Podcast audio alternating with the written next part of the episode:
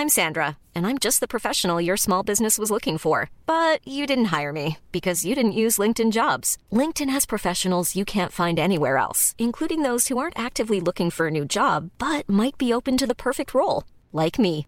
In a given month, over 70% of LinkedIn users don't visit other leading job sites. So if you're not looking on LinkedIn, you'll miss out on great candidates like Sandra. Start hiring professionals like a professional. Post your free job on linkedin.com/people today. Bonjour à tous et bienvenue à l'heure des pros ce matin. Kylian Mbappé touchera 630 millions du Paris Saint-Germain en 3 ans, soit 17 millions d'euros par mois salaire plus prime comprise, et je ne parle pas de ces contrats de publicité ou de sponsoring.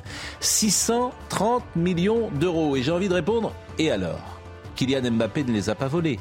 Un employeur lui propose. C'est la loi de l'offre et de la demande. Mbappé rapportera 170 millions d'euros à l'État sous forme d'impôts sur le revenu, de cotisations patronales, salariales et charges sociales. Est-ce que le salaire de Mbappé est plus choquant qu'un tableau de Picasso vendu 155 millions de dollars? Ce sont des discussions sans fin. La société capitaliste et l'économie de marché ont beaucoup de défauts. Le système est injuste, cruel, déraisonnable, bien sûr. Mais d'autres tentatives ont existé au XXe siècle. On a vu les résultats. Alors oui, je préfère une société qui permet à un individu de gagner des sommes folles qu'un régime qui organise la pénurie, qui théorise l'égalitarisme, qui contrarie les libertés. Mbappé est unique, son talent est sans égal, le marché a fixé son prix, c'est la règle du monde capitaliste. Il est 9h02, nous sommes un poil en retard, Audrey Berthaud. Dix femmes rapatriées des camps djihadistes de Syrie ont été euh, mises en examen pour association de malfaiteurs euh, terroristes criminels, puis placées en détention provisoire. Elles sont arrivées en France jeudi dernier avec cinq autres femmes et 40 enfants. L'une d'entre elles a aussi été mise en examen pour crimes contre l'humanité et génocide. L'assurance chômage, le Sénat entame aujourd'hui l'examen en première lecture du projet de loi. Ce texte prévoit notamment de moduler l'indemnité. Elle sera plus stricte quand trop d'emplois sont non pourvus et plus généreuse quand le chômage est élevé. Une volonté d'Emmanuel Macron. Enfin, le mondial au Qatar. Pour Zidane, il faut laisser la polémique de côté et laisser la place aux Jeux et à la Coupe du Monde. L'ex-footballeur était venu inaugurer une nouvelle statue de cire à son effigie au musée Grévin hier soir. Le mondial au Qatar suscite de nombreuses polémiques et des appels au boycott. Il débutera le 20 novembre. 17 millions d'euros par mois. Euh, ça fait à peu près du 23 000 euros de l'heure. Il est 9h03, donc depuis que nous avons commencé l'émission, Mbappé euh, a touché 23 euh, 000 divisé par 60. Vous faites euh, le, le, total. On va voir 210 millions par an, soit 630 millions d'euros bruts sur trois ans. Je salue Charlotte Dornelas, je salue Yann Moix. Euh, les écrivains, c'est pas aussi bien payé. Hein. Vincent Hervouet, les journalistes non plus d'ailleurs, Joseph Massescaron et Gauthier Lebret. Mais ça fait parler tout le monde, ça fait causer. Tout le monde a un avis. ça, j'adore ces sujets sur lesquels tout le monde a un avis. Euh, bah, on peut voir effectivement les chiffres. D'abord, les chiffres. Euh, on les voyait à l'instant, les chiffres du contrat, qui sont. alors, en plus, c'est en dehors de ces sponsors. Hein. Sponsors, vous pouvez doubler l'affaire, hein, bien évidemment. Donc, il y a 210 millions par an. Euh, ça fait 630 millions d'euros bruts. C'est salaire et prime. Hein. Mm. Il y a 17 millions d'euros par mois, je l'ai dit. Il y a 23 500 euros par heure par heure, hein, si on divise sur 24 bien sûr. Euh, il y aura 170 millions d'euros prélevés par l'État chaque année. Ça c'est quand même important de le dire parce que ça, c'est ce que ça rapporte. Alors tout le monde s'exprime, bien évidemment. C'est vrai que le salaire de M. Pouyanné à côté, c'est un smicard. Il gagne 6 millions d'euros euh, par an. L'autre, on gagne 17 par mois. Donc là, il y a toujours plus riche que soi. Il n'y a pas la CGT au PSG. bon, et, alors, euh, d'abord écoutez des Français qui ont été. Alors, on, a voulu les interroger ce matin. Ils allaient au travail.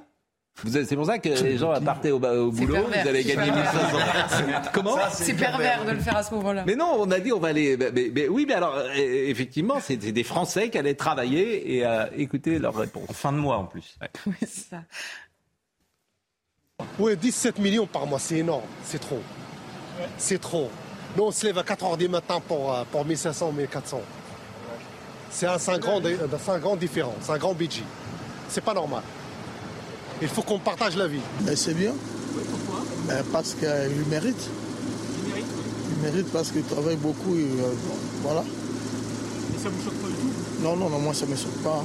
Non, c'est indécent, surtout dans la situation dans laquelle on vit aujourd'hui. Voilà, globalement, c'est complètement euh, démesuré pour moi. Voilà. Oui, mais c'est normal, c'est lui qui joue. c'est normal. il, il mérite, oui. Oui. Oui. Pour vous, c'est pas, pas... Non, c'est pas trop. C'est le fruit de, de son travail. Donc il mérite, donc euh, c'est son argent. C'est, pas trop. L'offre et la demande. Hein. Il y a des millions de gens qui le suivent, donc c'est normal qu'il gagne ça. Et les gens, ils payent euh, 70 euros pour avoir un, un maillot. Ils payent 300 euros, 1500 euros pour avoir des places juste devant. Ils ont engrangé énormément d'argent, c'est normal qu'ils en gagnent. Moi, ça me choque pas. Vous êtes écrivain. Ça, c'est un beau sujet pour vous. Qui Moi, le- réfléchissez sur la Le sujet qui me passionne, c'est pas tellement ça que à partir de quelle somme un être humain a une vie intérieure différente? C'est-à-dire quel salaire fait que on devient un autre intellectuellement, spirituellement? C'est-à-dire que est-ce que c'est n'y a pas une inadéquation entre ce qu'on est fait pour être sur terre et la somme engrangée? Vous voyez ce que je veux dire? Oui. Si j'avais un milliard par mois, je pense que j'aurais à la virgule près la même vie. Je lirais pareil, j'écrirais pareil. Non. Peut-être que j'irai au pute de temps en temps. Non, mais parce que c'est ce qu'on dit des, des joueurs de foot. Vous voyez ce que je veux dire Ah, bon. euh, champagne, mais c'est une expression. Oui. C'est une expression.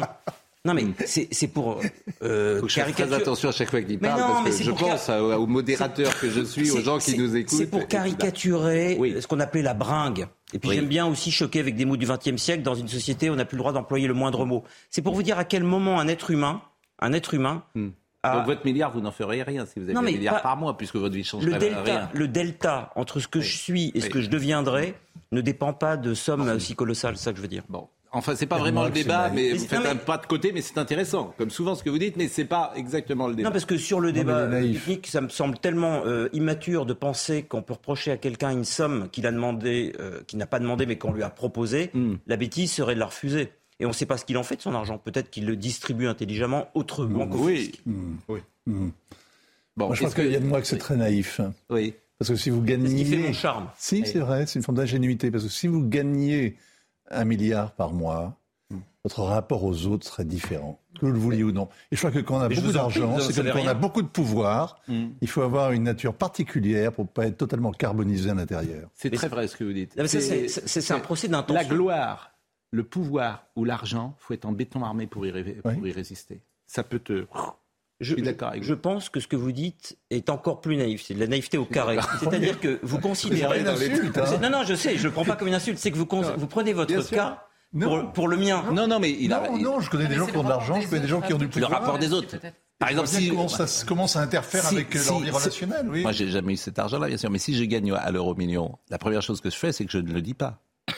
Oui, mais C'est-à-dire que vous- si vous le dites aux gens, c'est fini. Le rapport avec Vin- les autres est, est pas le même, là où évidemment. Vincent se trompe, à mon avis, c'est qu'on a le droit sur Terre d'avoir une Oui. passion. Oui. Ma passion ne dépend pas de l'argent. C'est-à-dire que là, je gagne mieux ma vie que quand j'avais 20 ans. Or, mes journées sont les mêmes. Bon. Non, mais je dis pas que Je votre suis vie d'accord avec vous, mais changée. pardonnez-moi, Yann, vous savez que je vous aime, mais euh, le problème, c'est pas de parler de vous. Non, non, mais, non, mais, non, mais la question, c'était sur un. Non, mais on a le. Non, mais Je sais bien. Voilà, le, bon, Mbappé. Faisons alors un petit tour de table. Euh, bah, tiens, d'abord, écoutons Bruno Le Maire, parce que tout le monde réagit ce matin. Oui, oui. Bruno Le Maire a réagi, Clémentine Autain aussi a réagi. Écoutons Bruno Le Maire. C'est une bonne chose, en tout cas, qu'il les paye en France plutôt qu'il les paye ailleurs. Les, les sommes sont tellement vertigineuses qu'elles euh, échappent à l'entendement commun. Mais euh, c'est le sport. Euh, le sport est à part. Et Kylian Mbappé n'a pas la responsabilité derrière lui de dizaines de milliers de salariés qui appartiennent à la même entité, qui s'appelle une entreprise, qui est une communauté de valeurs, une communauté de biens, une communauté d'intérêts. Et pour que le mot communauté ait encore un sens, il faut que les écarts salariaux entre ceux qui sont les mieux payés, qui dirigent, et c'est normal qu'ils aient une bonne rémunération, et ceux qui sont les moins bien payés dans cette même communauté soient décents.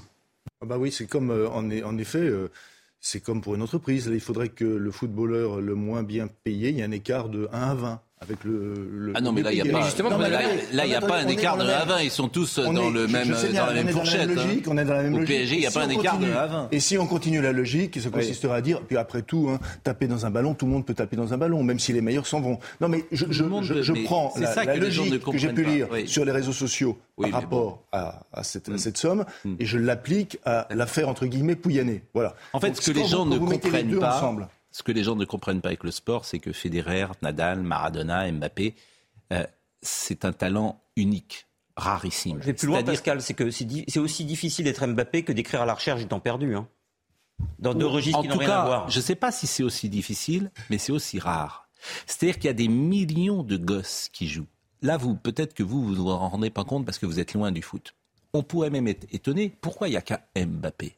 Pourquoi il n'y en Sur des millions de gosses qui jouent euh, aujourd'hui. Pourquoi il n'y en a qu'un qui va aussi vite, qui frappe aussi fort, qui a... Bon, c'est incroyable. Et là, pardonnez-moi, je vais vous choquer, mais c'est comme Mozart. C'est-à-dire c'est le talent ça te tombe dessus, tu ne sais pas pourquoi, c'est injuste, c'est me- cruel, c'est tout ce que vous voulez. Vous ne me choquez aucunement. La seule chose, moi, ce qui me choque toujours par principe, c'est les deux poids, deux mesures. C'est-à-dire ce que vous venez de dire, je le reprends et je l'applique à l'économie. C'est-à-dire qu'il y a en effet des dizaines de milliers, des centaines de milliers de personnes qui, qui entrent dans des écoles de commerce partout dans le monde et qui rêvent à un moment donné de pouvoir faire leur entreprise, c'est-à-dire de prendre un risque, Hmm. de prendre des décisions, etc. etc. Donc ça, je, je- je- je- je suis désolé. Je reviens quand même sur un cas, pardonnez-moi. Je reviens sur le cas Carlos Ghosn. Que n'a-t-on dit sur Carlos Ghosn et sur les sommes apparemment euh, pharaoniques qu'il avait, qui étaient bien euh, inférieures à celles Et aujourd'hui, regardez l'état de Renault-Nissan. Regardez dans quel état on est. Non, regardez, et, et ça, ça a des conséquences directes, pardonnez-moi, sur les salariés. Moi ce, qui me, moi, ce qui me met réellement en colère, c'est les deux poids, deux mesures. Autrement, oui, bien sûr, vous avez raison. L'honnêteté intellectuelle qui est la mienne, l'honnêteté qui intellectuelle qui est ma- la mienne, m'oblige à dire que vous appartenez aussi à une société qui a défendu Carlos Ghosn et qui a euh, défendu le droit- l'image de Carlos Bien Ghosn. sûr. C'est pour Je ça que dois- je dis- mais c'est pour je ça que dois je le dis- dire. Non, mais c'est Non, important mais je de, le dis parce que de je le dire. Non, mais Bon. je dis parce que je connais Charlotte qui n'a pas parlé. Juste une, une seule seconde, Oui. c'est-à-dire que euh, cette question d'ailleurs du foot, alors maintenant je change de pied, cette Oui. question du foot, ben, on peut aussi le poser à une moindre mesure, on peut le poser pour le tennis, on peut le poser pour un certain, un grand nombre de sports, on peut le poser à chaque fois. Et là, on fait évidemment du, du, du foot quelque chose qui est, euh, est un élément presque de, de bouc émissaire. Bon. Euh, Charlotte, vous avez un avis ou ça vous intéresse pas? Non, mais ça me. Moi, ce qui m'a intéressé, c'est d'écouter les gens. Parce qu'en effet, on, Oui. on entend beaucoup de choses. Et puis là, vous tendez le micro aux gens qui sont en train de travailler. Oui. Je fais une différence avec les autres. Et alors, ça ne choque personne. Si, il y avait un monsieur que ça choquait, le Oui, mais premier. qui n'était pas en train de travailler. Si, si, le Oui. premier qui était en Oui, il était au premier. Ah, le premier Oui, qui était en... Ah, alors, ok, pardon. Parce qu'il y en a Il un est- qui il était à la sortie du le métro. premier monsieur Mais en fait, j'étais d'accord un peu avec tout le monde. C'est-à-dire Mais que bien sûr, oui, on est toujours d'accord oui, avec les tout le sommes... monde. Non, mais oui, les sommes sont indécentes. C'est le principe. Non, mais c'est vrai que Oui. les sommes sont indécentes, mais il y, en a un qui dit c'est vertigineux, mais c'est le milieu. bah, c'est peut-être Bruno Le Maire d'ailleurs. Oui. Mais, mais le, le milieu du sport lui-même est vertigineux, c'est-à-dire que tout est démesuré. Donc Oui, les salaires aussi. Mais- Mais... en effet, je rejoins aussi. euh, alors c'est vrai que c'est mérité, c'est vrai que c'est le fruit de son travail. Tout Non, est- tout ça, c'est pas des arguments pour mériter. Tout ça, c'est pas. Bah, je si. dirais pas ça, quoi. C'est le, Bah, le mot mérite n'a pas. de- une femme de ménage a autant de mérite que Monsieur Mbappé. Mais oui. Oui, mais c'est Oui, mais elle ne génère pas autant d'argent. Voilà, c'est. c'est- Les vous salariés voyez, qu'on a entendus là aiment le Non, mais c'est c'est c'est Je dirais évidemment. pas mérité, mais, mais c'est plus rare d'avoir, hélas, fait, le talent de Mbappé que les autres talents dans la société. Mais surtout, ce qui est mérité. Et c'est ça que tu payes. C'est ce que génère aussi, c'est le fruit lui-même Bien du sûr. travail. Or, Mbappé, euh, on est tous, euh, personne ne lui arrive à la cheville en termes de salaire. Et pourtant, il génère. Non, mais ce que je veux dire, c'est mais- qu'il génère un argent Hmm. complètement dingue qu'on génère pas nous. Vous voulez qu'on écoute Clémentine On Autain paye très cher, en Oui. fait, c'est la non-interchangeabilité des êtres. Oui. Et Carlos Ghosn, qui est un Mbappé de l'entreprise, il n'est pas interchangeable. Et c'est ça qui n'a Ben pas. oui, c'est la suis- non-interchangeabilité. Alors que tous les autres métiers, en fait, on peut ou prou, tout le monde les fait de la même manière. Et dès que tu effectivement as un talent qui n'est pas interchangeable, tu es mieux payé, forcément. Eh oui. Euh, bien Il y en évidemment. a chez qui on l'accepte, d'autres pas du Bah tout. oui, c'est ça le Parce problème. que les gens adorent le foot. Mais c'est ça le problème. Pardon. Euh, Bah oui, oui, oui. Bah oui, parce que nous, nous enfin, je veux dire, le, le propre d'ici, c'est- pardon, de, de là où je, d'où je parle, ici, c'est-à-dire ici, c'est le, le, le fait de mettre quand même le projecteur sur les, le problème des deux poids deux mesures en permanence. Hmm. Et si on le met pas là, on, on manque à quelque chose. On manque quelque chose. Non, mais Pardon. ce qui est étonnant, c'est que il pourrait avoir révolte des spectateurs qui sont une clientèle a priori assez populaire, pas toutes, mais assez populaire.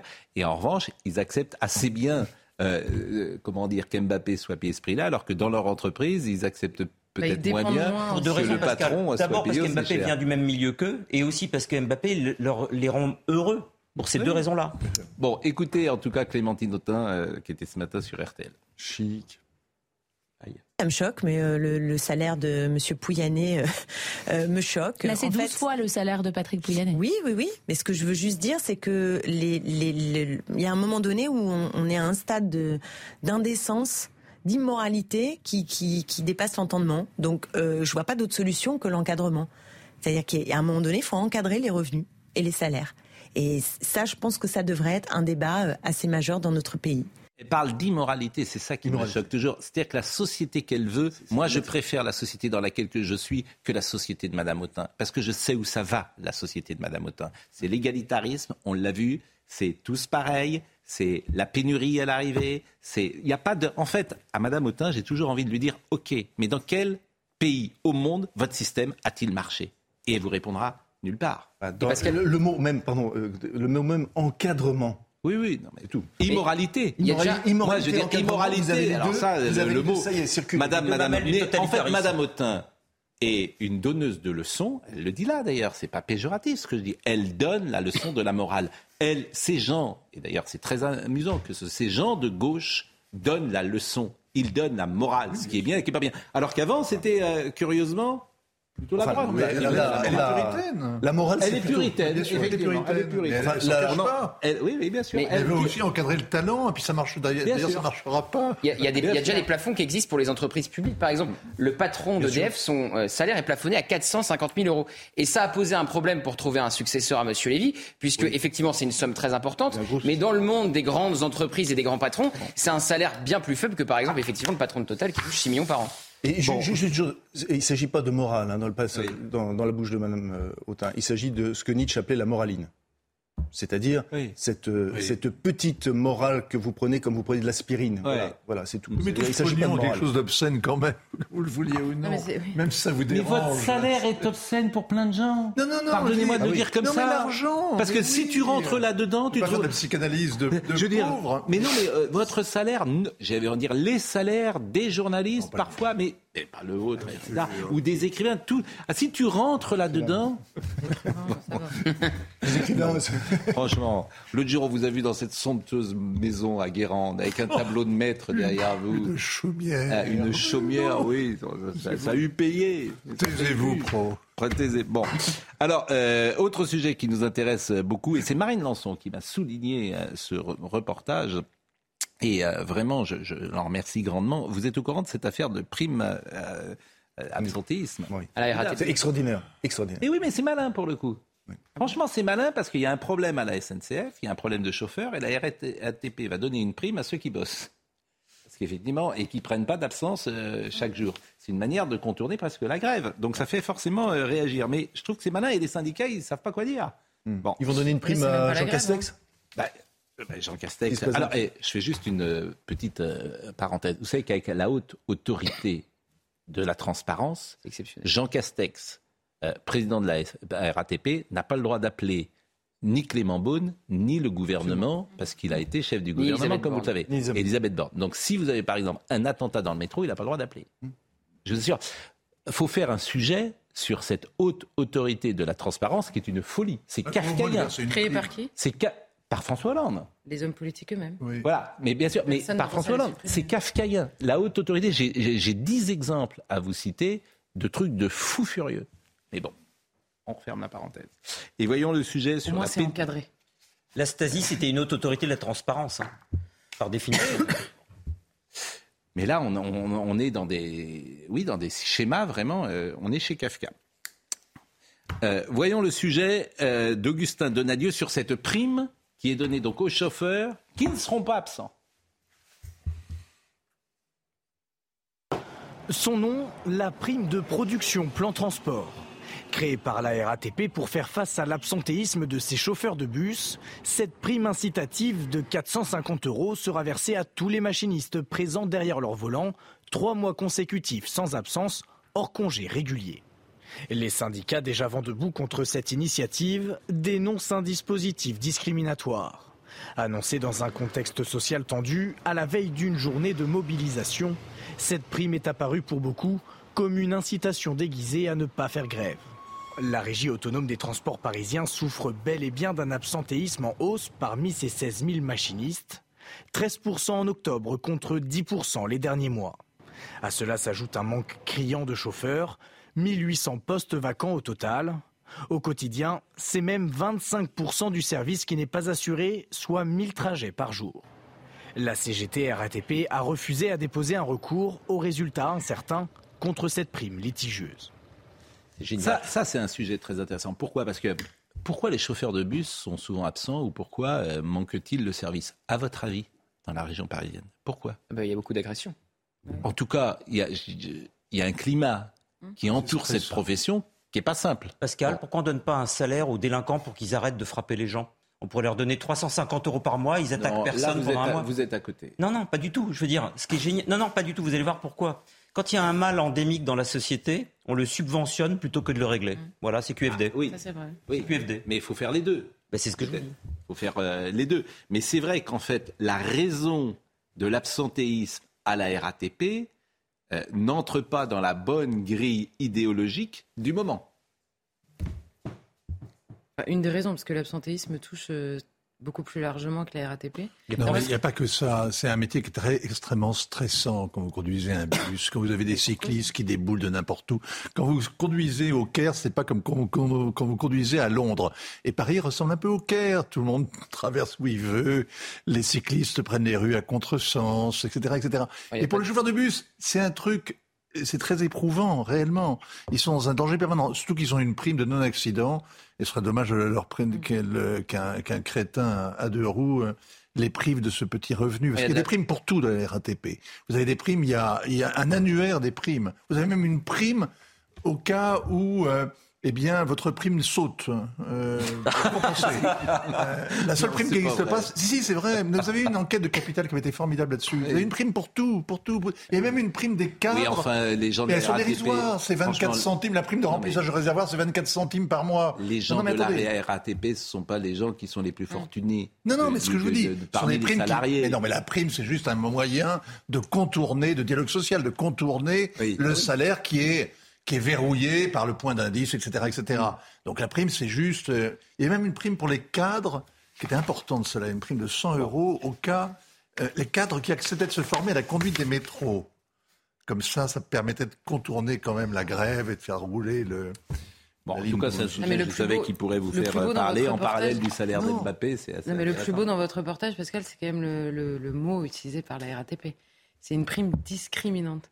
Il reproche de discriminer, si je comprends bien, c'est-à-dire de faire une différence entre les gens qui travaillent et ceux qui ne travaillent pas. Dans le monde du travail, c'est quand même magnifique comme mm. truc. C'est le plus beau de votre reportage. celui qui fait son travail est payé plus. Ah Celui qui fait juste son travail. C'est pas tout à fait vrai, parce que le, syndicaliste qui est euh, permanent touche la prime de pénibilité. Ah, en plus. On va parler d'Emmanuel Macron dans une seconde, qui était à Rome hier. On recevra tout à l'heure Pascal Bruckner, Le sacre des pantoufles. Ça, je trouve que c'est un livre absolument formidable. Il y aura avant et après Covid, aujourd'hui, dans tous les domaines. Il parle même de du déclin de l'éros, puisque les gens sortent plus, ils ont, mm. peur. Donc euh, voilà, le sacre du, des, pantoufles. Enfin, enfin, un livre de réflexion sur la, sur la période qu'on a. oui, bah, on essaye d'en avoir un peu. des secousses telluriques euh, très extrêmement fortes dans nos sociétés. Exactement. On parlera de la chasse et de l'alcool. Euh, on parlera des nouveaux activistes aujourd'hui. Alors, qui. Les vers de rage. Oui, vraiment. Mais il faudrait pas en parler d'ailleurs, parce qu'on leur fait de la pub. Mais bon, peu importe, ils représentent personne. La vérité, c'est que les gens qui ont entarté euh, la statue euh, de Charles III représentent personne. Pourquoi en parler? Eh bien, je n'ai toujours pas répondu à cette question. Oui. Il est 9h23, euh, 24 même, la pause, et nous revenons dans une seconde. Il est 9h30, Audrey Berthaud. À l'attentat de Nice, l'auteur d'un message haineux à l'encontre des victimes a été condamné hier à un an de prison ferme. Le prévenu de 21 ans était en détention provisoire depuis le 13 septembre. Au mois d'août, il avait publié sur Instagram des images du camion Bélier accompagné du commentaire Nissa, Merda, 80 fachos disparus. Rishi Sunak sera officiellement nommé Premier ministre britannique aujourd'hui après sa rencontre avec le roi Charles III dans la matinée. Rishi Sunak prendra ensuite la parole. L'ancien ministre des Finances de Boris Johnson est le premier homme de couleur à accéder à ce poste, mais aussi le plus riche de l'histoire, avec une fortune deux fois plus grande que celle du roi.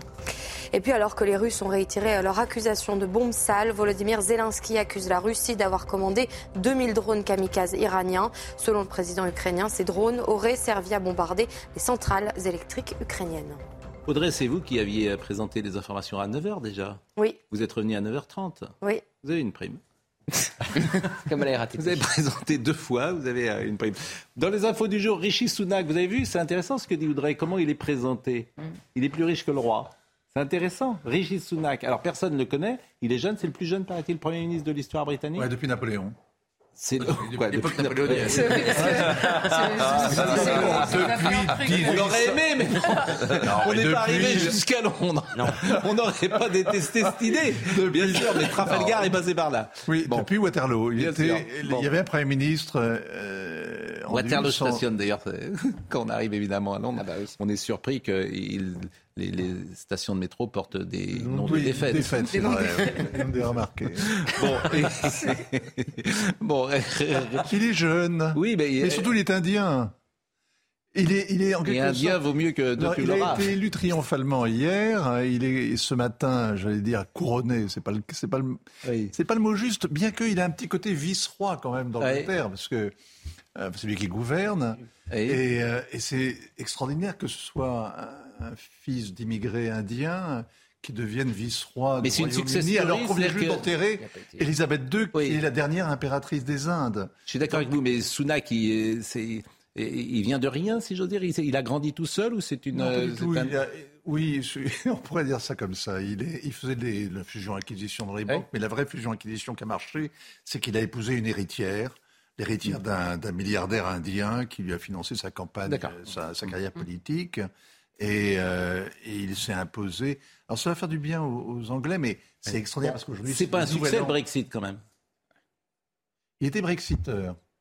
Ouais, mais c'est pas- il est pas un succès. voulez, Il, est- il a une forme de compétence qui rassure Ouais. les marchés. Il n'est pas comme Liz Truss qui, qui a réussi à, à- à organiser la panique en voulant déré- dé- déréguler, déréglementer à, Mm. à tout va et tout de suite. Lui euh, va essayer de, de- il va augmenter la- la- le taux d'impôt sur les sociétés Mm. à 7%, et ça rassure évidemment. Je suis pas sûr que ça évite la catastrophe au bout du compte, parce que les Mais lecteurs- convenons quand même que pour ceux qui parlent parfois de Frexit en France, c'est pas un succès le Brexit. On peut dire ça.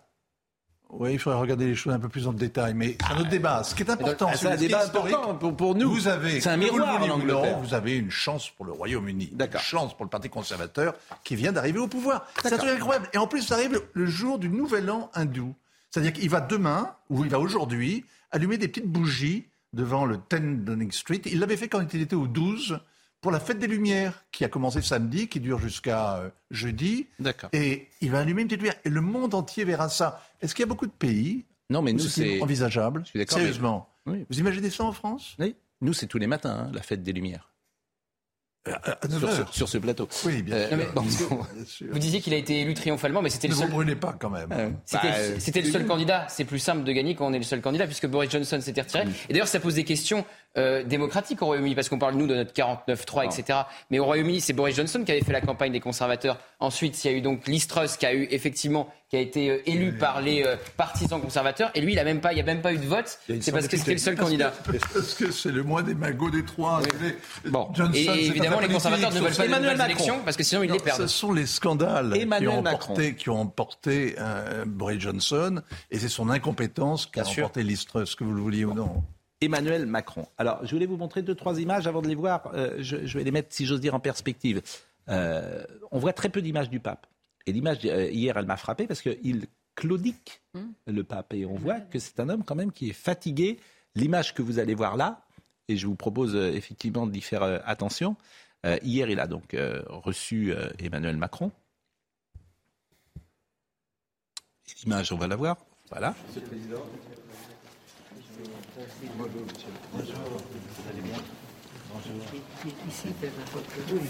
Oui.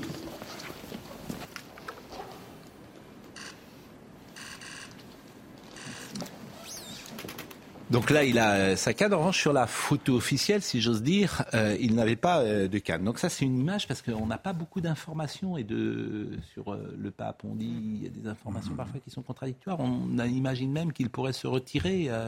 C'est un homme qui a 85 ans, qui n'est pas d'ailleurs euh, très vieux Bah non, en soi. Je sais pas, vous me regardez comme si j'avais des infos en direct. Non, mais- vous avez des infos en direct avec En le, avec le- hein. Euh, bon, bon.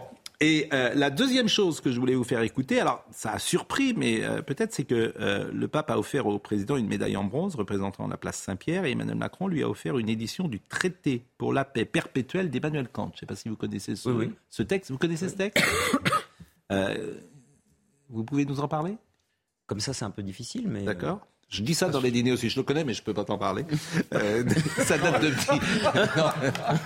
Kant veut dicter une morale universelle, oui. valable non pas simplement pour les individus, les individus mais pour les États. Voilà.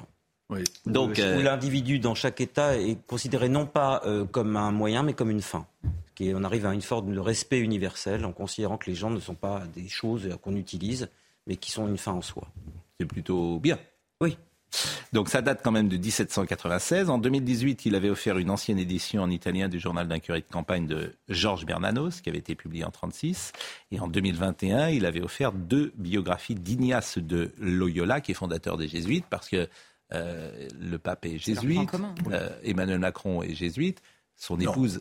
Quoi, jésuite, il a été élevé chez les jésuites. Ah non, je croyais que vous l'insultiez. Non, non, mais il, il, a été, et son épouse, il a été élevé dans un collège prof... tenu officiellement par des voilà. jésuites, mais après, et son après épouse, il n'y en avait plus beaucoup. Et son épouse a été professeure à Saint-Louis de Gonzague, rue Franklin, rue Franklin, qui est un établissement jésuite. Oui, en passant. Il faut se méfier des jésuites, vous le savez. Il n'y a, a, a, a, pratiquement plus aucun jésuite à, à Saint-Louis de Gonzague. Oui, mais c'est un esprit. Oui. Il faut se méfier des jésuites. Non, l'esprit qui en est resté, c'est l'excellence, le souci de l'excellence, en tout cas Alors, académique. écoutez cette séquence, tendez l'oreille, parce qu'effectivement, euh, Emmanuel Macron tutoie. Euh, il le touche. Oui. Et il, va voir un, il va voir le Premier ministre italien aussi. Oui, mais ça, fait la... deux, ça fait deux transgressions. Bon, voyons d'abord cette séquence. Ils ne sont pas du même ordre quand même. Je t'offre toujours des livres. La dernière fois, j'étais sur Rome, c'est l'écho d'Ayam Suro que tu as vu. Sur Inigo. Là, c'est une édition de Paix perpétuelle d'Emmanuel Kant.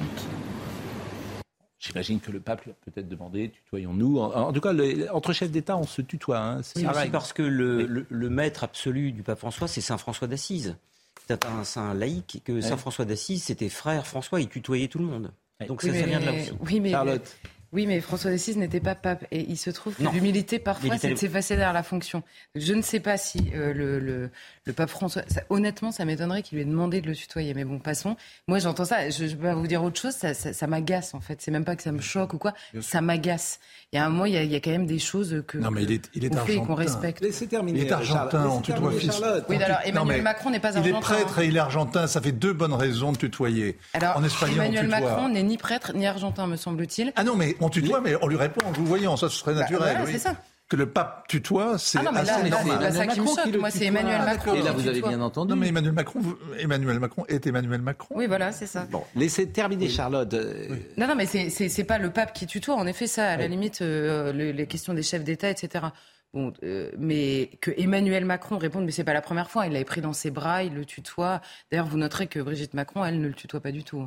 Alors justement, je vais vous mettre. euh, Je, Et elle, elle prie pour lui. Je vous fais. La laïcité a pris une. Alors là, je vais vous faire écouter évidemment cette séquence. Je mais non, mais a pris... je sais bien que non, mais, mais, les laïcards en ont pris une. Mais je trouve qu'elle a pris. Euh, justement, elle est formidable la séquence qu'on va voir parce qu'elle incarne le monde d'hier. C'est-à-dire qu'elle est, elle parle avec respect, avec Merci déférence. Moi aussi, je prie tous les jours. Hein. Non, mais elle parle, elle parle au pape avec respect, avec oui, déférence, vrai, bien sûr. Elle est manifestement, elle est impressionnée. Hein, on, mmh. on, le voit, on le devine, mais qu'il ne le serait ouais. pas. Euh, franchement, si on voyait le pape euh, avec ce qu'il représente et, et, sa tradition. Et cette séquence, et elle va dire effectivement cette phrase, là aussi tendez l'oreille, je prie pour vous tous les jours. Brigitte Macron. Merci beaucoup pour votre vie. Priez pour moi. Je prie pour vous. N'oubliez pas. Je prie pour vous tous les jours. Merci. Merci, madame.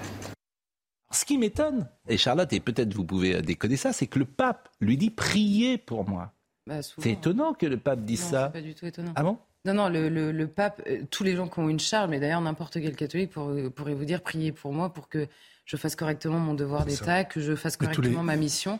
Donc le pape, euh, plus encore que plus encore que les autres, demande souvent, ouais. à mon avis, aux gens qui rentrent. Donc elle lui répond. Euh, je prie pour vous tous les jours. Mais prier pour moi, c'est un échange. Moi, moi, je trouve que c'est oui. là on est vraiment. Oui, par ailleurs, Joseph messe, a raison. On prie pour le messe, pape. À la messe, on, on, prie pour le pape. C'est une obligation pour les catholiques. Oui, mais là, c'est le pape lui-même qui oui, demande qu'on prie pour lui. Comme ah l'a dit oui. Il a besoin. Oui. non, non, ce qu'il y a, le, c'est le, euh, ce qui est très très fort. Là encore, euh, c'est l'émotion qui passe euh, à travers Brigitte Macron, comme euh, l'émotion était passée avec Lola. C'est très peu. C'est très très peu. C'est quelques, quelques, phrases à chaque fois. Et moi, c'est ce qui me frappe avec elle. Il y a quelque chose qui est de l'ordre de l'émotion et de la compassion qui passe et qui est tellement rare par rapport à d'autres sont un peu guignolos. Eh ben, je suis d'accord avec vous. Alors, euh, la semaine, il y, a, huit jours, on avait dit que euh, les mots justes euh, avaient été trouvés uniquement par Brigitte Macron dans l'espace médiatique et politique. Et on redit aujourd'hui que cette séquence souligne une intelligence comportementale et, émotionnelle unique. Donc, c'est non mais c'est sans doute une des plus des femmes les plus intelligentes mm. qu'on ait eues en première dame. Mm-hmm. Ah ah bah, et on peut, on peut parler des sujets qui fâchent entre le pape et Emmanuel Macron, parce que c'est quand même une, une visite avec euh, pour fond euh, l'euthanasie. Vous savez que le pape est archi contre, effectivement, l'Église en général est archi contre l'euthanasie. Ah, je ne vous apprends rien. et, alors qu'Emmanuel Macron, le pape est catholique. Alors qu'Emmanuel Macron veut la légaliser en France. Donc euh, effectivement, il y a des sujets qui fâchent entre les deux hommes quand même. C'était pas juste une rencontre avec des échanges. Euh, c'est un sujet qui est tellement lourd. On peut pas être contre l'euthanasie d'ailleurs. bah, bah si, l'Église est contre. L'Église, comme elle est contre l'avortement, l'Église est contre. C'est pas, ah, parce que vous confondez l'acte et la personne. L'Église se prononce sur l'acte. Oui. Et l'acte, à partir du moment où il est mauvais, l'Église le dit mm. tel quel. Oui, mais aujourd'hui, l'Église euh, l'Église évoluera sur euh, ce sujet. elle n'a pas évolué sur l'avortement. Il, a complètement raison. Elle n'a pas évolué sur l'avortement. Hier, hier, donc on écoute euh, la première dame en train de dire qu'elle qu'elle prie tous les jours. C'est très bien et on l'espère pour elle.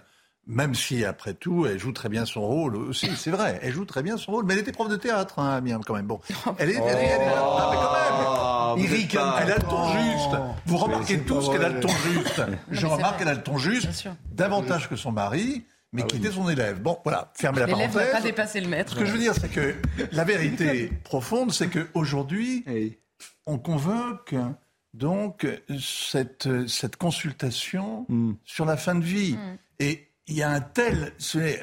À Rome, on fait comme les Romains, et à Paris, on fait comme le souhaitent eh bien, les progressistes, les loges, tout ce qui n'est pas l'Église catholique en fait. C'est pas vrai ce que. Bah, c'est pas vrai, mais si, c'est vrai, évidemment. Pas les progressistes et les loges simplement qui. Non, non, mais non, les progressistes. Non, non, parce qu'à ce moment-là, tous les. Il y a une majorité des Français qui est pour l'euthanasie. Hein. C'est pas l'euthanasie, d'ailleurs, le mot est trop violent. C'est pas cela. C'est infiniment. C'est infiniment plus Le suicide assisté, etc. Mais c'est pas le suicide assisté non plus. Non, mais ce sont des questions délicates. Mais si vous voulez, il est évident, il est évident que à la veille d'une réforme, d'une consultation nationale qui va amener mm.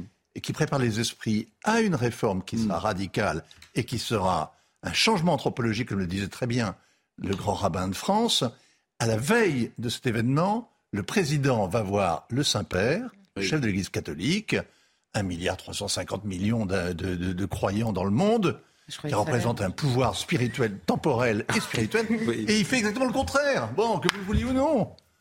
Et donc il y a un truc, évidemment qu'il y a un débat, évidemment qu'il y a une question au-delà des, des salam sympathiques, de la remise hein. de cadeaux réciproques. évidemment les, salam dans l'Église au Vatican, si on pouvait utiliser une autre expression, c'est pas exactement ça. Quand même. Salam Oui. Oui, au-delà du protocole habituel entre chefs d'État. Les réseaux sociaux sont déjà en feu là. Bon, hein c'est-à-dire sur le mot salam ah et l'Église catholique. Non, non mais c'est, je veux dire, de caricaturer. Vous avez aujourd'hui une, en disant je simplement les progressistes ou les, ou les vous avez une demande aujourd'hui euh, d'une majorité, de gens qui ne souhaitent pas terminer leur vie dans des conditions de, ou de dépendance ou d'humiliation, euh, que sais-je. Ça s'entend. Pascal, vous n'avez pas l'impression quand même qu'il y a juste une sorte de, de comment dire, de que c'est un peu organisé quand même le mouvement? Mais je crois pas. pas qu'il y a des gens mais vous confondez, vous confondez l'œuf et la poule.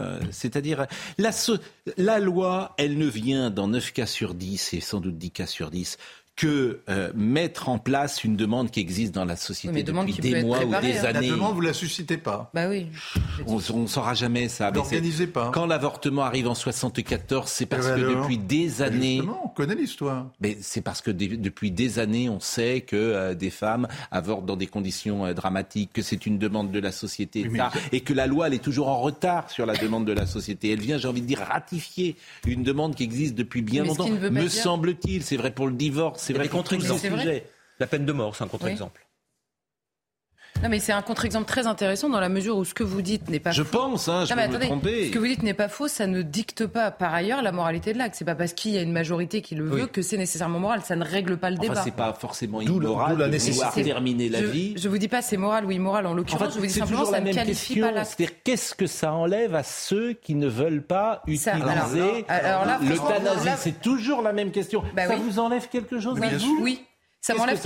Ça m'enlève plusieurs choses. Ça m'enlève un que euh, euh, collectivement dans la société il y a un interdit qui saute et cet interdit concerne toute la société et les interdits qu'elle se donne à elle-même. Quand il y a un basculement anthropologique, pardonnez-moi, il concerne toute la société évidemment. Par ailleurs, la loi concerne tous les citoyens, me semble-t-il. Donc si c'est écrit dans la loi, ça me concerne très directement. Et mais enfin, vous n'êtes pas obligé de l'appliquer. A... Non, mais d'accord, mais la loi, le changement de la ah, loi bah. et ce qu'il veut dire concerne tous les Français, qu'ils soient pour ou contre. Mais le divorce et, aussi. Et enfin, oui, bah oui, bah, d'ailleurs tout le monde a un avis sur toutes les lois qui sont votées, que mais, ça vous mais concerne toutes directement. Ces, toutes ces lois sociétales, elles, elles sont toujours, euh, comment dire. Euh, euh, euh, euh, fustigé par le clan conservateur. C'est vrai pour le divorce, c'est vrai pour l'avortement. Ben, parce que ben, tu t'aperçois qu'après, on ne revient jamais dessus. Bah personne ne bah reviendrait aujourd'hui sur l'avortement. Ça, c'est vrai. Mais ce qui est fascinant, c'est qu'effectivement. et alors, c'est intéressant quand même de voir que la société. Fond qui continue à exister. Ce qui est très étrange, Pascal, c'est vrai. Ailleurs, les États -Unis le mariage pour tous, par exemple. Les États-Unis vous donnent tort, si je puis me permettre. Le mariage pour tous, personne aujourd'hui ne remet en cause le mariage pour tous. Et souvenez-vous le bah, débat. Ailleurs dans le monde, il y a quelques personnes quand même. Pascal, c'est vrai qu'il y a un saut anthropologique parce qu'aujourd'hui, la loi française nous permet d'accompagner quelqu'un vers la mort, alors que l'euthanasie, c'est accompagner quelqu'un dans la mort. Et entre le mot vers et le mot dans, mm. il y a effectivement un, vide. Ça, bon, on s'est éloigné en tout cas de euh, la visite d'Emmanuel Macron et euh, ah c'est un petit peu. Non mais en effet, je pense que Gauthier a. On est deux sujets de fond. Bon, Merci, ah. un petit peu. Euh, la motion de censure C'est pas, pas un échange ou un, débat entre les deux, hein, de toute façon, hein, parce que les deux, de toute manière, sont dans deux temporalités totalement différentes. Hein. Macron est dans une temporalité humaine euh, et, le pape François est dans une temporalité divine. Voilà. Et donc, je suis désolé, c'est deux temporalités je différentes. Je pense qu'Emmanuel Macron est dans une temporalité divine hein, aujourd'hui. Pardon? Non, je... Pense-t-il Je pense-t-il. Vous pensez qu'il euh, le croit. Non, mais par ailleurs. La motion de censure. Non, mais simplement pour vous, c'est aussi le rôle de l'Église de rester précisément un tuteur si l'Église ah, changeait en permanence. Mais je suis d'accord avec vous, le plus grand drame de l'Église, c'est Vatican II. Arrêtez, donc je suis d'accord. Oh, vous allez loin. Euh, voilà. Donc, vous allez loin. Je, Cette phrase de Pascal me fait suis... rire à chaque mais fois. Mais si, vous allez loin.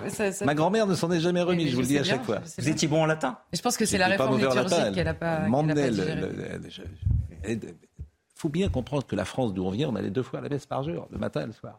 Sortez de la messe de l'église Sainte-Croix à Nantes, que vous avez connue, euh, Vatican II. Vite les vêpres. C'est la réforme. Non, mais simplement, simplement, par ailleurs. Avançons. Non, mais je peux juste. Oui. Vous disiez, ça change rien et tout. Et là, je me fais le porte-parole de beaucoup de médecins et d'aides-soignantes et tout que, à qui j'ai parlé sur ce sujet en particulier, qui disent que ça va changer une chose. C'est que, un, ça concernera tout le monde de se poser la question puisque les directives anticipées. Tout le monde devra se poser la question. Et si ça doit m'arriver Et ça, ça alors, change. C'est mal ça non, change mais vous comprenez Je comprends pas. Mais, non, mais, je, ah je, alors oui, alors là, je comprends pas. Mais non, mais pourquoi, En quoi c'est mal de se poser la question Je vous dis, je vous dis, ça concernera tout le monde. Je réponds à votre question. Vous avez pas envie de vous poser la question Non, j'ai pas envie de me poser cette question. J'ai le droit ou pas? Bien sûr. Bon. Non, mais Donc, j'ai pas envie de me poser la question de savoir est-ce que je dois choisir maman, est-ce que je peux, je dois ou pas accepter euh, euh, cette souffrance. Surtout, je ne veux pas me poser cette question sans être précisément confronté directement à l'état qu'on me demande de juger pour moi-même. Parce que tout change euh, euh, quand vous êtes confronté à certaines choses dans votre vie. La deuxième chose que ça change, et à mon ben avis, là, la société... là, ça vous donne le choix, si vous avez réfléchi avant. Parce que vous. Ah bah non, parce que quand vous ne pouvez plus vous exprimer, ah si bah, bah non. Pardonnez-moi, ce que vous dites là, c'est très intéressant. C'est-à-dire que euh, d'avoir anticipé vous laisse le choix soit euh, d'aller vers l'euthanasie, soit de ne pas y aller. Mais si vous n'y avez pas anticipé, vous n'avez pas le choix. Vous, êtes condamné. Êtes condamné à mourir. En vous soin... dans d'abominables souffrances. En soins palliatifs, vous ne rencontrez que des gens qui vous auraient dit, euh, dans notre condition physique, jamais de la vie je vais me retrouver là. Et pourtant, c'est des gens qui trouvent et la force de vivre et l'intérêt de vivre, qui développent des relations complètement dingues. Donc ça change. On n'est pas les mêmes quand on est confronté à quelque chose. Donc on peut pas, on peut pas nécessairement aujourd'hui prévoir. dans quel état d'esprit on sera, même par rapport à, la, à la, pulsion de vie qui sera la nôtre à ce moment-là. ce que vous dites et vous avez et par ailleurs, ça change autre chose. C'est le lien du malade avec les soignants. Et ça, compliqué aussi. Si vous avez euh, dans la tête du malade l'idée que le médecin n'est pas simplement là pour le soulager, pour ne pas s'acharner évidemment, pour l'accompagner jusqu'à la mort, mais qu'il peut choisir avec l'entourage, pourquoi pas, de, déclencher la mort, là, ça change vraiment le lien aussi. C'est des questions qu'il faut se poser sans balayer d'un verre de main en se disant euh, j'ai pas envie de finir ma vie en bavant. Quoi. C'est un peu plus compliqué que ça. On va marquer une pause. Mais euh, Et le thanatologue, vous imaginez aussi le rapport du médecin avec le malade? Parce que quand vous êtes médecin et que vous battez pour une vieille dame comme votre mère, de l'âge de votre mère, qui a, un, qui a un cancer épouvantable, dont on sait très bien quelle est l'issue. Mais on se bat, d'autres l'ont. Ah et on se bat pour elle. Et vous croisez dans le couloir le thanatologue de service, mm. celui avec ses burettes et, ça qui va venir, qui peut régler le problème. Mais vous n'avez plus tellement envie de tout le service de se battre pour cette personne dont le sort est de façon est scellé. Écoutez, j'entends ces, j'entends ces arguments. Hein, on va pouvoir en parler avec Pascal Bruckner, qui est philosophe, comme chacun sait. Le sacre des pantoufles. Je précise en gros que tout ce qu'on avait prévu de parler ce matin a complètement explosé. Donc euh, finalement, j'ai arrivé à 9h moins 5. Je vais dire à Marine Lançon, on va venir à 9h moins 5. Peut-être qu'on arrivera euh, quand l'émission aura commencé. Désormais. C'est le charme de votre émission. C'est pour ça que les gens vous aiment aussi. Vous couvre, voilà, parce qu'on avait pas la motion de censure. Freine, c'était ah intéressant. il y a, Freine, c'est intéressant. je vais parler de c'est de ma faute, c'est moi qui ai mis l'euthanasie. Freine, Freine, c'était intéressant. Il y a des drones la nuit qui livrent, euh, oui, apparemment du, qui livrent shit, du, du, shit, et des téléphones portables à Freine. On part, centre de rétention administrative. On enlève, la chasse et l'alcool, on n'a pas le temps, on en parlera demain. Voilà. Et les nouveaux activistes, à la poubelle. Voilà. voilà. Donc on a parlé de quoi? D'Mbappé, de l'absentéisme et d'Emmanuel Macron. Non, on peut tenter de reprendre ces sujets-là, on dit un mot chacun. Non, mais, mais, mais, on peut faire un, mot. un mot. On joue à pyramide, quoi. Un mot sur chacun. Je, je, ah oui, ah bah si. Un mot chacun, c'est pas mal. Un mot chacun. Un mot chacun. Un mot chacun, mais alors après la pause. Mais moi, je m'adapte. Mais oui, mais je vous dis, vous avez raison. Certains disent que je dirige, je suis dirigiste, etc. C'est pas vrai du tout. Absolument pas. Monsieur Bruckner, dans une seconde.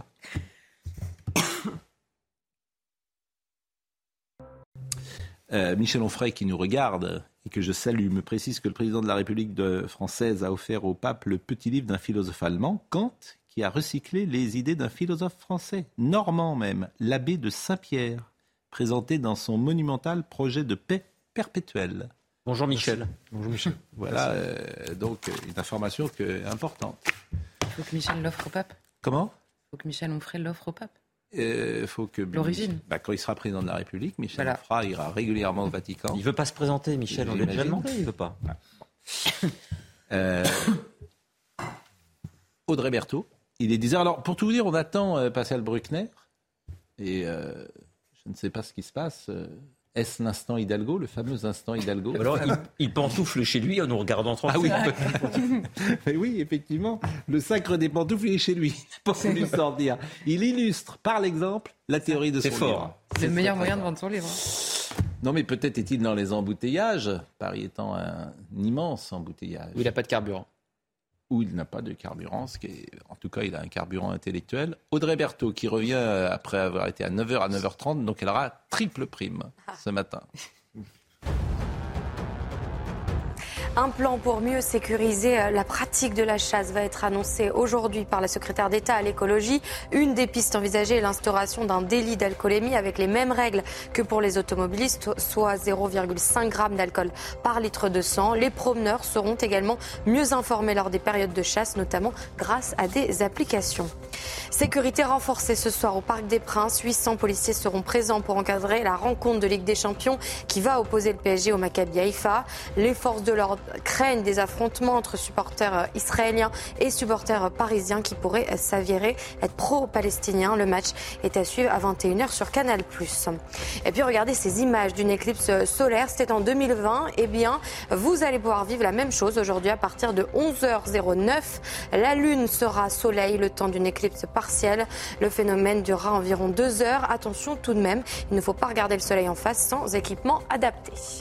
Il y a deux choses qu'il faut jamais regarder en face, c'est la mort et le soleil. Euh, finalement, pour terminer sur le pape, le pape François, c'est le seul gauchiste pour qui vous priez. il m'a volé ma vanne. il m'a volé ma vanne. Alors, c'était une excellente blague, mais je note qu'il y a beaucoup d'autres gauchistes pour qui je prie. Ah, non, non, non c'était effectivement rendons à César ce qui appartient à César, mais euh, Et j'avais peur qu'il n'ose pas vous le dire. C'est pourquoi Ah je, oui. je- je me suis Bah, j'assume complètement. Bon, alors Pascal Bruckner est dans les bouchons. On va pouvoir parler de la motion de censure. Et- et ça vous arrange. Bah oui. ça vous arrange.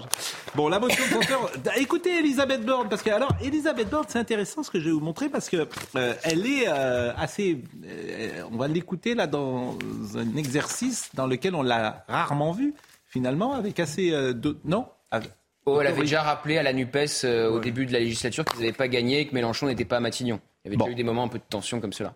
Bon, en tout cas, elle, elle a monté d'un cran, je peux dire ça comme ça quand même. Tout à fait. Écoutez ce qu'elle a dit. NUPES et Rassemblement national, si vous avez les uns comme les autres déposé une motion de censure, je n'imagine pas un instant que vous pourriez gouverner ensemble. Pas un instant. Mais malgré cela, malgré les différences majeures que je vous connais, je relève des arguments tristement communs. Ce que je retiens surtout de ces deux textes, c'est que le seul point d'accord entre la NUPES et le Rassemblement national, c'est de vouloir l'échec du gouvernement.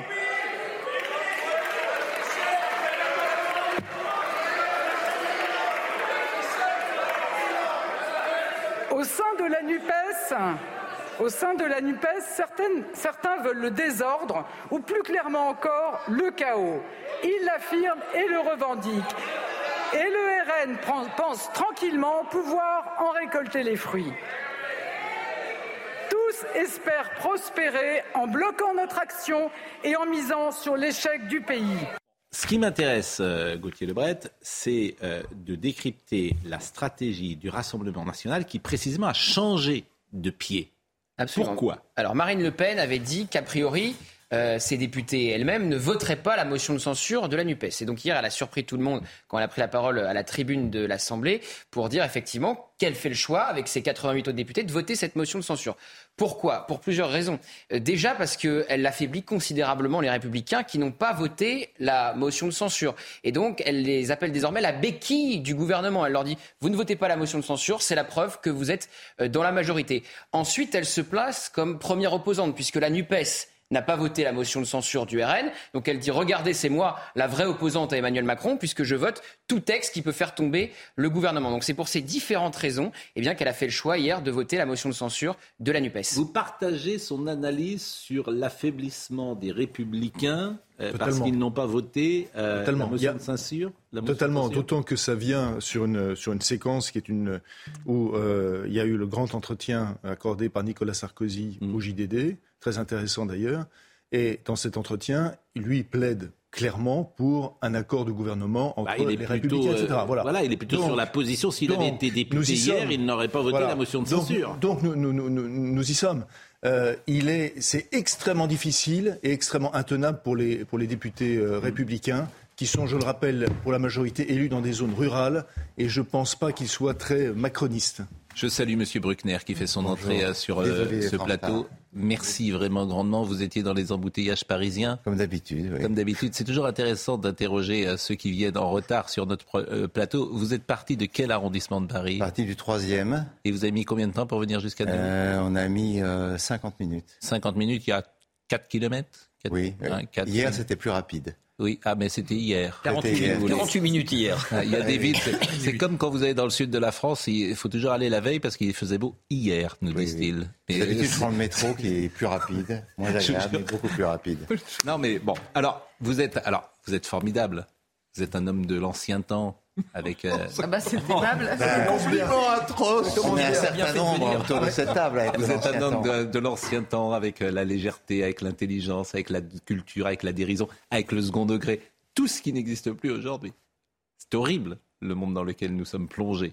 Ça, ça dépend. Il y a encore des, des gens qui résistent. Il n'y a pas que, il n'y a pas que des gens pris dans le mouvement. Il y a encore des, oui, oui. Il y a beaucoup de restes de l'ancien monde. hein. Ne soyons pas trop pessimistes d'emblée.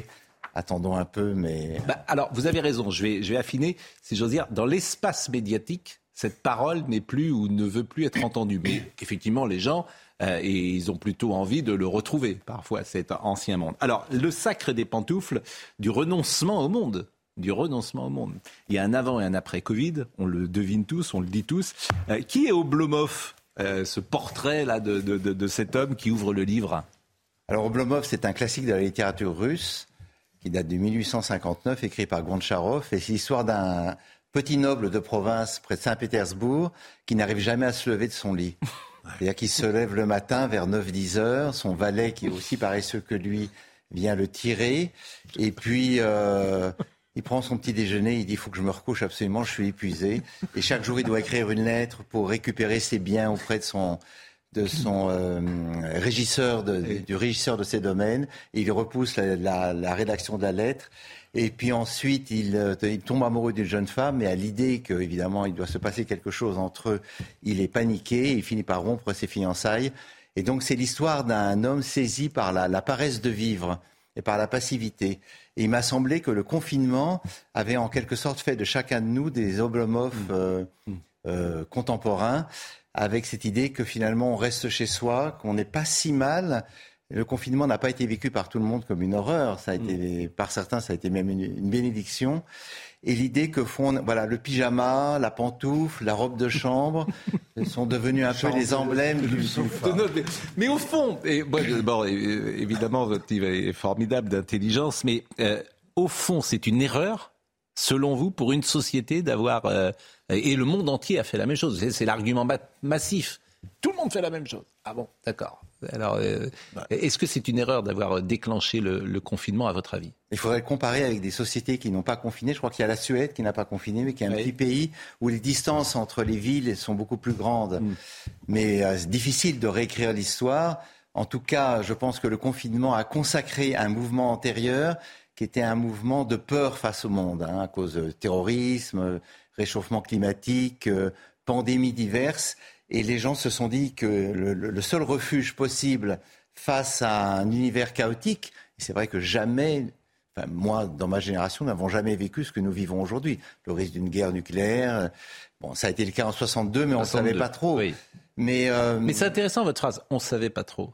C'est-à-dire qu'à l'époque, les moyens de diffusion n'étaient évidemment pas les mêmes et on s'interroge parfois si ces moyens de diffusion qui font que euh, la société est différente. Oui, bien sûr, parce qu'il y a, c'est trop quoi aujourd'hui. Il y a, voilà, il y a une hyper lucidité, c'est-à-dire qu'à chaque chaque mauvaise nouvelle vient nous heurter de plein fouet à la maison, et donc on se dit mais c'est affreux, je peux pas sortir, donc on en trouve les persiennes, on voit un univers frappé par les tempêtes, les tornades, les agressions, les meurtres, on referme les persiennes et on dit je vais ouvrir ma télé ou je vais ouvrir mon écran ou mon portable, mais je ne participerai pas à ce monde. C'est une tendance. Alors je ne dis pas que c'est irrémédiable, puisque comme toute tendance, on peut la contrecarrer, mais la, la, propension au nomadisme, au vagabondage est, est aujourd'hui euh, contrariée par cette euh, avalanche de, de, nouvelles terrifiantes.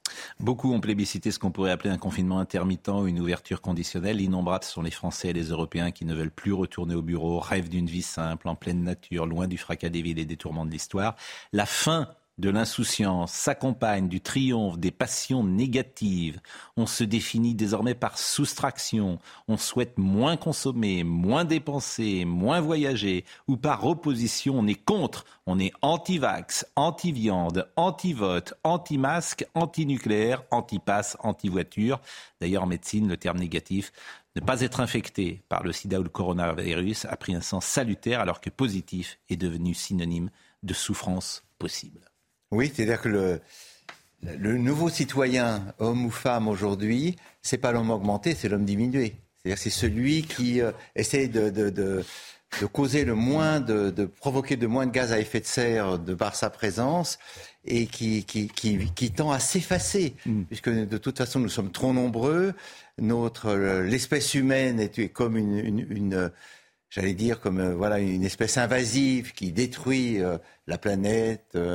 Le, le, et donc, on nous demande finalement de nous faire tout petits. Et c'est exactement le, le, le, contraire de ce qu'est une vie euh, animée par le désir, puisque désirer, je cite une phrase très belle de Tennessee Williams, c'est vouloir occuper un espace plus grand que soi.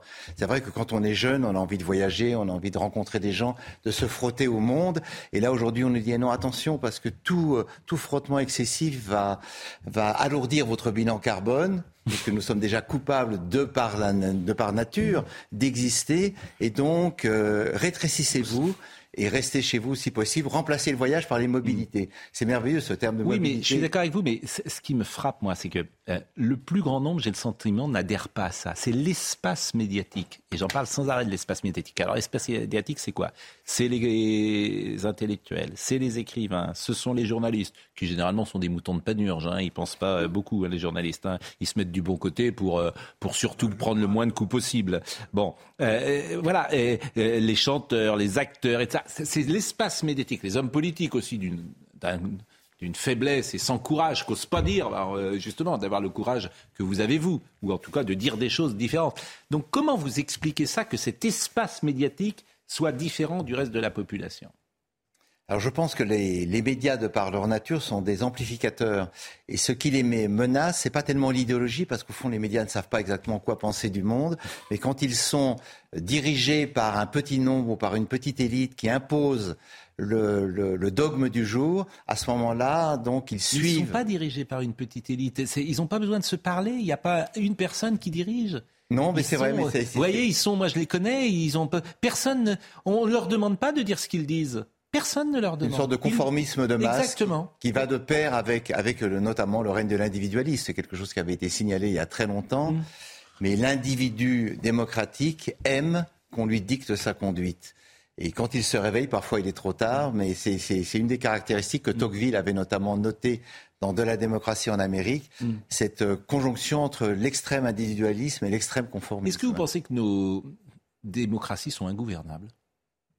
Oui, par nature, elles sont ingouvernables. Ah non, mais elles ne l'étaient pas il y a 30 ans. Elles l'étaient déjà, mais on a oublié. On a oublié. Euh, ce que vous disiez tout à l'heure est assez vrai. On ne savait pas tout. Aujourd'hui, le fait de tout savoir fait que nous avons une sorte d'hypersensibilité aux accidents et aux, incidents, aux faits divers.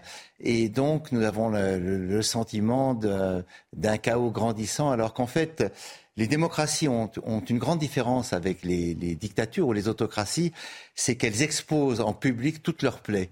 Quand vous ouvrez le journal, vous dites mais c'est abominable, on vit dans le pire des mondes possibles. Mais en réalité, euh, les, dictatures cachent la vérité à leurs citoyens, mais les démocraties arrivent à survivre. Mm. Globalement, on est quand même mieux en Europe je suis d'accord avec vous, mais quand on est gouvernable, c'est-à-dire qu'on a le sentiment d'être pris euh, euh, en otage par les minorités actives. Oui, oui, oui, ça c'est vrai. Et, même par le, citoyen de base, puisque c'est un, thème connu que même le président de la République a, souligné. Euh, nous n'avons que des droits, nous n'avons plus aucun devoir. Ça, c'est le, le citoyen contemporain, un ayant droit qui euh, se pose en victime dès lors qu'on le lèse de ses privilèges. évidemment, tous ces ayants droit rentrent en conflit les uns avec les autres. Oui, la démocratie est ingouvernable par excellence. Et comme disait Rousseau, une démocratie parfaite serait euh, euh, bonne seulement pour les dieux, pas pour les hommes. Mais bon an, mal an, nous avançons dans, la, dans les ténèbres. Là, on est vraiment en ce moment, aujourd'hui, dans les ténèbres. Il faut le savoir. Essayez de ne pas perdre la raison. Oui, mais, ça euh, ah, je suis d'accord avec vous, mais là, euh, on a des occasions de la perdre chaque jour. Alors, dans votre livre, il y a la tentation du con, on en a parlé. Il y a cet Occident, et vous l'avez dit, à aborder un peu, c'est entre épouvante et réclusion, hein, c'est ce que vous avez dit, euh, avec un monde relié, hyper relié aux écrans. D'ailleurs, le livre de Nathan Dever qui sort est très intéressant de ce point de vue-là, le sofa ou le canapé. Euh, y a, vous parlez du déclinisme et, catastrophisme, mais vous parlez de quelque chose qui m'intéresse beaucoup, c'est la banqueroute de l'Eros. C'est-à-dire que tout ça, ça a une continuité. On dit, allez, on n'y va plus parce qu'il y a trop de coups à prendre, si j'ose dire. Et euh, je veux dire, on, va même plus euh, avoir de relations amoureuses. Oui, c'est j'ai vu cet été dans le, dans le Monde un article intéressant sur la récession sexuelle chez les jeunes. Alors, ce terme économique, récession, concernant la sexualité, m'a étonné. Mais je pense que le, il y a eu un premier, euh, un premier coup porté à l'optimisme des années 70, c'était le sida. 80. Avec le sida, il suffisait de se protéger. Avec le Covid, c'est différent. Le simple souffle, un baiser, une parole trop proche, et vous voilà atteint du virus. Et puis, c'est vrai qu'il y, a une sorte de suspicion euh, mise sur le plaisir. Est-ce que le plaisir est légitime? Est-ce que j'ai vraiment demandé son consentement à ma partenaire? Est-ce qu'elle ne va pas retirer son adhésion pendant l'acte? Et, je pense que c'est aussi une... Euh, ou après l'acte. Ou après, ou euh, c'est aussi un affaiblissement de la de, de, de, de l'approbation de la vie. Parce que la libido, au sens large, c'est pas simplement l'acte amoureux, c'est le, c'est, le goût pour les choses, c'est le goût pour l'étranger, c'est le goût pour euh, l'inconnu. Et au fond, euh, le, le- le contraire de la libido, ça n'est pas l'abstinence, c'est le dégoût de la vie. Ou plutôt, c'est, l'absence de toute espèce de, de, de passion pour les, les, les choses extérieures à moi-même. C'est le renfermement. Et effectivement, l'acte amoureux, c'est un risque que l'on prend. On se met en, on se met en scène, on peut échouer. euh, on, on- on Mais ne il y a peut- beaucoup d'hommes aujourd'hui, tout simplement, qui disent Moi, je drague plus de filles. hein. Parce que les conséquences, on ne sait pas ce qui peut arriver. C'est-à-dire que le- le consentement, effectivement, euh, s'il est parfois retiré, comme le dit euh, Yann Moix, après euh, l'acte. Donc les gens qui sont naturellement un peu peureux, ils se disent Attention, moi, je. Mais alors ça, c'est, c'est, c'est vrai des États-Unis. J'entends ça des, des- des plus jeunes. hein, Oui, oui, parce euh, que c'est vrai que ça a commencé aux États-Unis dans les années 90. Il y a un collège, une université qui s'appelle l'Antioche Collège qui voulait établir une charte des relations sexuelles entre garçons et filles. Et il fallait passer devant un juge. À l'époque, il n'y avait pas d'application pour euh, expliquer exactement ce qu'on voulait faire. Est-ce qu'on touche les seins? Est-ce qu'on touche les cuisses? Quelle position on prend? Mais tout ça était très sérieux. Hein.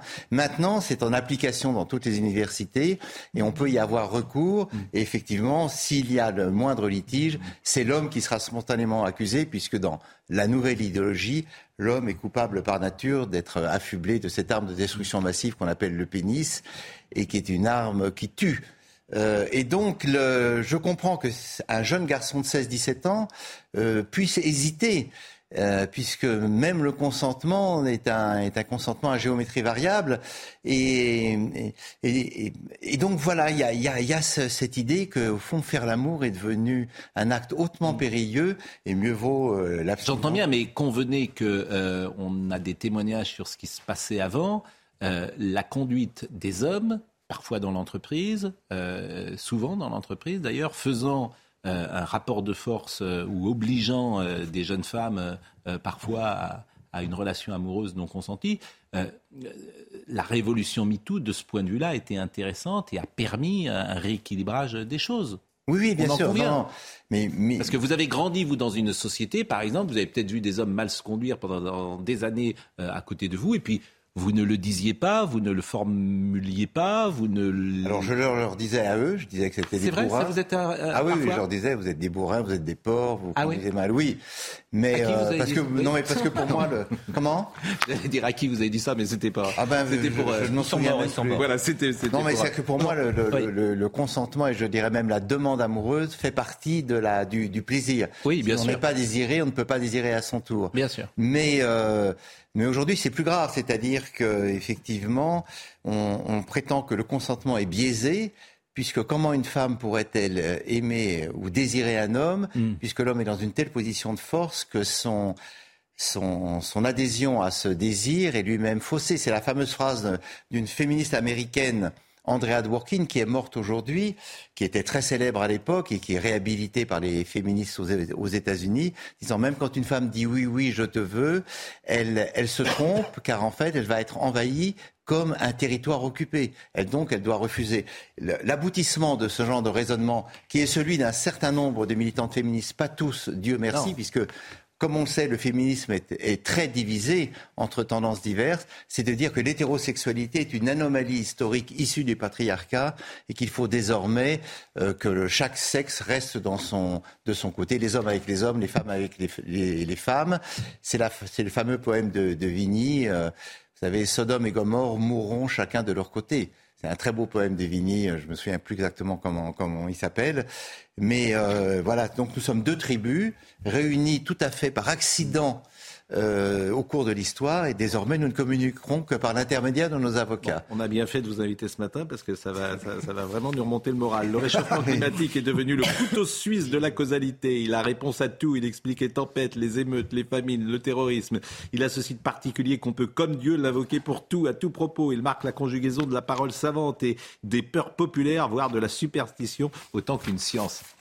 Vous prenez des risques, hein Oui, mais ça, je le dis depuis longtemps. Alors oui, je prends des risques, mais si vous voulez, comme vous dites, je suis du vieux temps, donc le vieux temps, on ne peut pas l'abattre. La météo, oui, parce qu'on dit, voilà, la Le météo 20e est siècle un n'a pas dit sermon. son dernier mot. La météo est un sermon quotidien, une admonestation, un avertissement de Gaïa qui nous punit de nos excès par des catastrophes exécrables. À travers ses prévisions, une euh, némésis im- impitoyable vient punir chacun d'entre nous des fautes de l'humanité prises en mode. Vous avez raison, le couteau suisse, la phrase est géniale. C'est formidablement Mais c'est-à-dire que- écrit. oui, Hein, qu'aujourd'hui, la- le la- réchauffement climatique Oui. est devenu le couteau suisse de la causalité. Oui, oui, c'est vrai qu'il explique tout, le terrorisme, euh, euh, le cambrioleur qui, qui vous a dévalisé. Mm. Et c'est vrai que la, la météo, la météo était autrefois un exercice contrasté, quand il pleuvait, les gens faisaient grise mine, et quand il faisait beau, on se réjouissait, on disait vous pourrez aller à la plage.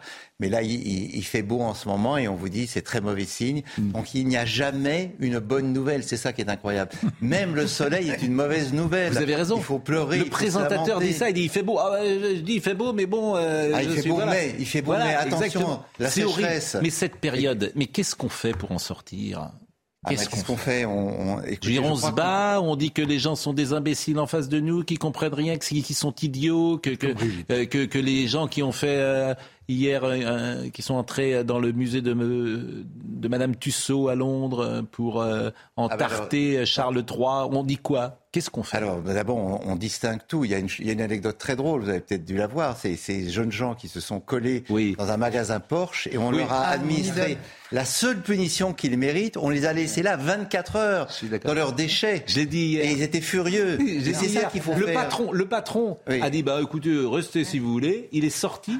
Le patron dans une concession. Porsche, il a éteint la lumière, il a baissé le chauffage, ils sont restés collés toute la nuit. Ben, Vous avez raison. Mais oui, les fils à papa et à maman qui viennent protester, qui viennent jeter de, de la soupe sur Monet ou sur Manet ou sur Van Gogh. Euh, C'est c'est du crétinisme climatique, c'est du crétinisme au, au sens le, le plus clair du terme. C'est- C'est c'est même c'est tellement agressif. Moi, ça me fait penser, pardon, hein, aux talibans lorsqu'ils détruisent les. les Oui, de voilà. Non, mais vous avez raison. c'est- c'est- oui, c'est mais du- qu'est-ce qu'on fait avec ces crétins alors? Alors, On n'en parle pas. Moi, je dis, les médias, on, j'allais dire on déconne, pardonnez-moi, c'est trivial, mais on en parle. En fait, ces actions sont faites pour nous, pour que nous en parlions nous, et donner un écho à ce qu'ils font. Oui, tout à fait. Eux, ce qu'ils veulent, c'est pas qu'on parle du climat, parce qu'ils s'en foutent. Ce qu'ils veulent, c'est qu'on parle d'eux. Voilà, c'est, ces sectes millénaristes et messianiques, Extinction, Rébellion, Stop Oil, enfin, toutes ces choses qui nous, qui nous viennent euh, la plupart du temps d'Angleterre. Et tout ce qu'ils veulent, c'est qu'on les voit. Donc, en ce sens, ils sont parfaitement dans le système médiatique. Mais il faut expliquer, il faut euh, distinguer, il faut critiquer. Et il faut garder le sens du possible. C'est-à-dire que face à l'affolement général, et on a le sentiment parfois en regardant la télévision, en écoutant les nouvelles, qu'il y a une sorte de panique, face à la panique, il faut garder son sang-froid. C'est ça, c'est le rôle des médias. Et donc bien distinguer, ne pas confondre la mauvaise monnaie avec la Et bonne. oui, mais la morale, euh, la morale euh, euh, de l'espace médiatique, c'est parfois d'être avec eux. Ah oui, mais quand même, ils ont regardé, c'est bien. Ah ben ils trouveront vous- toujours des appuis. Voilà. Vous avez vu que Sandrine Rousseau les a appuyés. Oui. tu, jettes de, tu jettes ta soupe Heinz sur Van Gogh. Tu as raison, c'est formidable. C'est le détruit tous les musées, brûle, le. Louvre. Mais bon, euh, là on est quand même dans une très très forte déraison et je dirais dans une certaine forme de frivolité parce que le réchauffement climatique est un phénomène réel contre lequel il faut des armes intelligentes. Ce genre d'action est tellement sotte qu'on ne peut pas, on ne peut pas l'approuver. Il faut, il faut se désolidariser. Et tous ces jeunes gens euh, pleins de bonne volonté qui vont se, se coller au mur, bon, d'une part, il faut les laisser adhérer euh, à, à ces surfaces dures au- au- autant, au- aussi longtemps que possible. Ils comprendront leur souffrance. faudrait les laisser. Ça, c'est Et ensuite, il faudrait peut-être leur faire faire des travaux d'utilité publique. Euh, Emmanuel Macron, vous le rencontrez parfois Il vous écoute Vous êtes. Je l'ai rencontré deux ou trois fois. Et qu'est-ce que, quels sont les échanges que vous avez eus avec lui Parce que Ben, J'ai rencontré notamment pour le- la panthéonisation de Joséphine Baker. Mais vous savez, comme c'est un séducteur avant tout, quand il est d'accord avec vous, il fait tout pour, vous, euh, pour euh, que vous adhériez à son programme. Et le reste du temps, euh, ben, il passe à autre chose. Donc voilà, c'est. Pourquoi vous dites c'est un séducteur avant tout? Ah, je, je pense que Emmanuel Macron est venu au pouvoir en essayant de, de présenter aux Français un visage avenant contre ses, contre ses adversaires, qui étaient plutôt des, euh, des gens agressifs, rébarbatifs. Je pense à, à Jean-Luc Mélenchon, à Marine Le Pen, qui avait un discours de combat, lui un discours de, de, de chaleur, de- d'attirance, d'attraction, en disant je suis jeune, je suis, euh, je représente le visage de la France nouvelle. Alors entre temps, il y a eu un certain nombre de déboires et de difficultés, mais on, on voit bien que c'est le visage qu'il préfère offrir euh, aux électeurs. Mais oui, oui, euh, bah, c'est un homme intelligent. On peut lui, on peut ne pas être d'accord avec lui sur un certain nombre de choses, mais c'est un homme intelligent.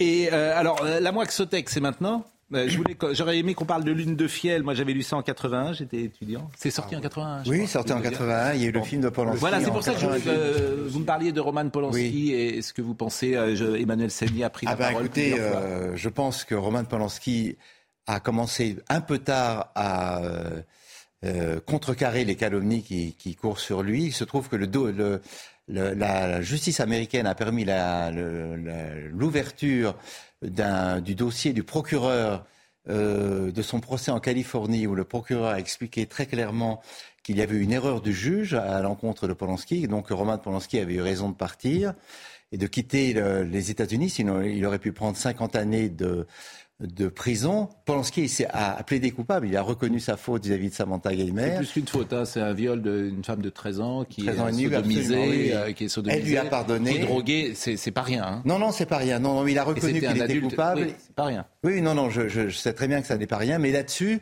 sont venus se greffer une dizaine d'accusations, hmm. euh, et, et, donc je pense qu'il va maintenant euh, entamer un certain nombre de procès contre ces accusatrices.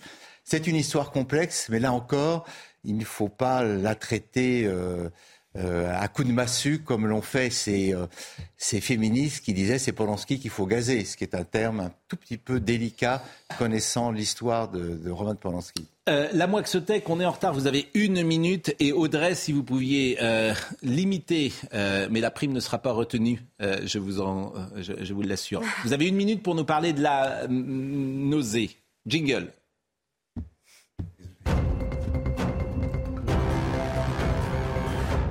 La Moixotech, désormais, ce sera le mardi. La nausée de Jean-Paul Sartre. J'ai choisi la nausée parce que je considère que c'est un chef-d'œuvre total.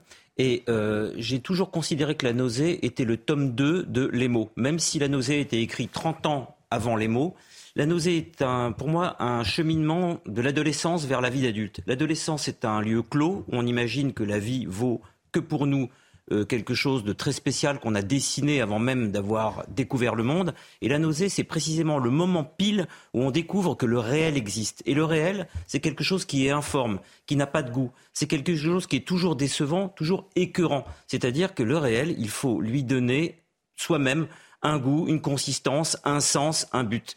C'est ce que Sartre appelle la contingence. La vie humaine, la vie réelle, les choses, n'ont pas de but, pas de sens, pas de goût, pas d'odeur, si on n'en donne pas à tout ça soi-même. Et donc, euh, on est en face d'un homme qui s'appelle Antoine Roquentin, qui essaye de lire et d'écrire et qui n'y arrive pas parce qu'il est submergé par cette chose atroce qui est l'existence humaine qu'il va falloir remplir d'une manière ou d'une autre. La nausée de Jean-Paul Sartre. Euh, Audrey Berthaud. Un accident cette nuit sur l'autoroute A13. Un gendarme a été tué et sept autres personnes blessées lors d'un carambolage. L'accident s'est produit peu avant 3 heures du matin dans le sens Paris-Camp. En 2021, 126 accidents concernant des véhicules de secours ont été dénombrés en France. Journée de deuil national des artisans boulangers. Ils sont appelés via un événement Facebook à ne pas ouvrir leurs établissements aujourd'hui. En cause, la hausse des prix de l'énergie, notamment de l'électricité. Et puis en Italie, un mois, jour pour jour après la victoire de son parti aux législatives. La nouvelle première ministre Giorgia Meloni présente son discours de politique générale au Parlement. Il sera probablement centré sur la crise énergétique et l'inflation. Lisez ça, lisez ça euh, aux éditions Grasset, euh, Pascal Bruckner, que je remercie vraiment grandement d'être venu. Lisez ça pour deux choses. D'abord, c'est formidablement intelligent, pertinent, bien sûr, mais c'est très bien écrit. Il y a un plaisir de la lecture et c'est ça qui est aussi Ça pourrait s'appeler la mort de l'appétence.